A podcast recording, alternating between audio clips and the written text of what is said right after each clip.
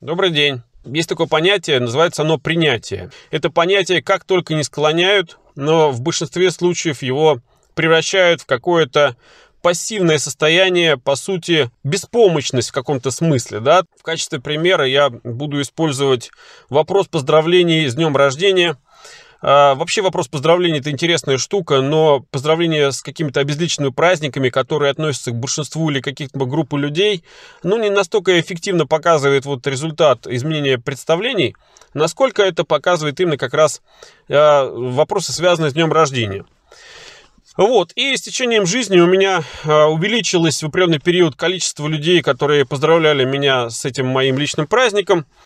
И изуч... исходя из того, что, как я раньше говорил, у меня различные есть круги э, в голове, да, людей, то есть, так скажем, близкий круг, да, средний круг, дальний круг, там, родственники или еще что-то, то есть, э, отношения с человеком формируются, исходя из близости, из тех количества каких-то вот связей родственных, там, финансовых, там, ментальных и прочих, которые связывают с каким-то определенным человеком. Считаю, что большинство людей воспринимают какие-то поздравления от других людей э, именно из контекста взаимоотношений с этими людьми.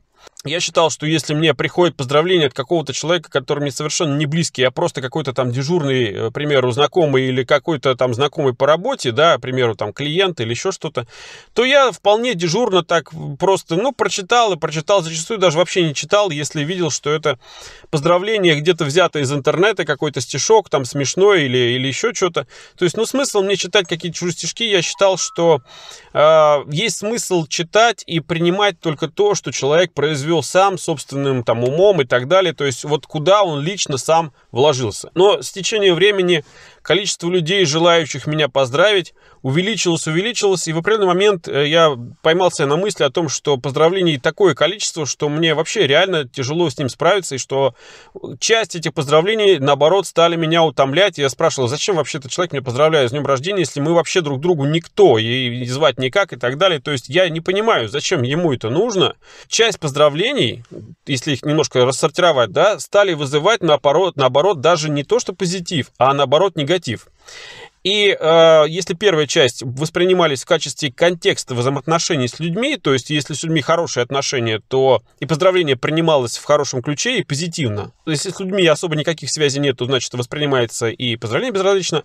А вот определен, от определенных людей, наоборот, даже можно сказать, получался в итоге негатив от их поздравлений, то есть э, сдался, когда задаешься вопросом, а, а что надо-то вообще, да, грубо говоря, человеку? Зачем он лезет со своими поздравлениями? В какой-то определенный момент э, меня задачил, я понял, что от такой модели больше вреда, чем выгоды. Лично для меня. И я пересмотрел эту модель, и по прошествии многих-многих лет я убедился в том, что новое видение вот этого вопроса, оно более эффективно, выгодно, приятно и так далее.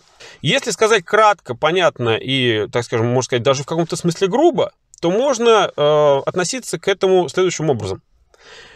Какая мне разница, какое у меня к этому человеку отношение, какая мне разница, что вкладывал тот человек в это поздравление, если я не могу точно знать, что именно он вкладывал.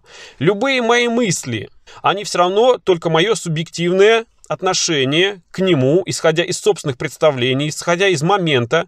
Если просто взять и абстрагироваться от а, отношений к людям, которые, вот к этим людям, которые поздравляют, и воспринимать а, эти послания как источник, из которого можно брать что-то свое, то совершенно меняется представление и ощущение. Мне все равно, что хотел заложить туда посылающий.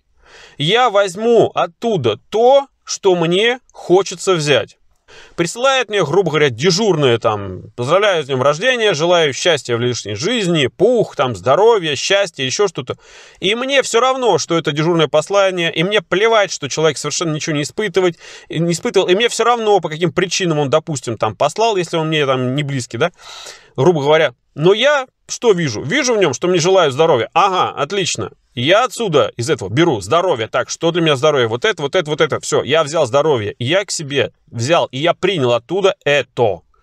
Пожелали счастья. Мне все равно, какие понятия у счастья у этого, у этого человека. Я уже рассказывал про то, у большинства людей своеобразные, распространенные, шаблонные, заштампованные, стереотипные представления о счастье. Зачем я буду тащить в свою голову вот эти все его представления, весь вот этот вот абсурд и вот этот вот каскад вот этих непонятных, бессвязных каких-то мыслей? Я для себя знаю, что такое счастье. Поэтому, если мне желают счастья, я принимаю счастье не такое, какое мне там пытаются запихнуть, а такое, какое я себе увижу. И я принимаю оттуда это счастье и забираю его оттуда. И дальше, дальше, дальше. Если у меня четкие есть представления об вот этих основных жизненных понятиях, и, соответственно, как в копилочку, да, из этого всего я складываю не то, что там мне накидали, да, на тебе Боже, что самому не гоже, грубо говоря, да, я беру оттуда свое. И это основная модель. И когда начинаешь смотреть вот через такой вот, через такую призму, в таком ракурсе вот на эти события, тогда просто как по волшебству каждое поздравление действительно начинает иметь определенную ценность, определенную энергетическую значимость, и тогда из каждого поздравления я беру то, что хочу, как мне нравится, складываю это все, и получается вообще отлично, приятно и зашибись. Спасибо.